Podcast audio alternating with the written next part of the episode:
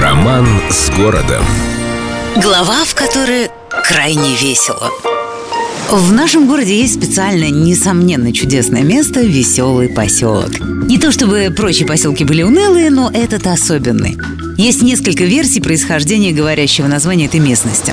Вполне возможно, в поселке стало так весело, потому что когда-то на его территории любили вставать цыганские таборы, ну, где вино, женщины, песни бывали в полном объеме. По другой версии, поселок был рабочим и принадлежал суконной и пищебумажной фабрикам. Правда, что именно так веселило рабочих, история умалчивает. Ну, может быть, смешная зарплата.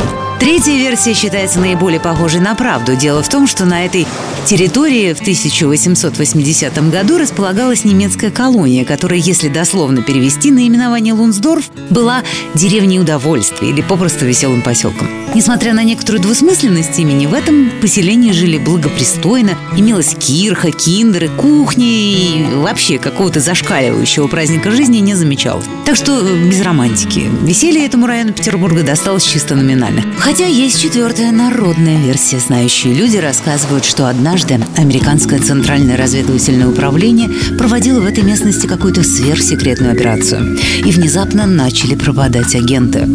Один как в воду канул, затем второй. В Вашингтоне занервничали и выслали супер-мега-агента. Выяснить, в чем там проблема. Агент успешно добрался до места. Был помят в метро, потискан в автобусе, но выстоял. Однако в веселом поселке, проходя мимо какого-то заведения, вдруг заметил двоих в штатском с кружками, которые, увидев его, заорали радостно «А вот и третий, давай к нам!» Агент мгновенно понял – это провал и принял яд. С любовью к Петербургу. Эльдо радио.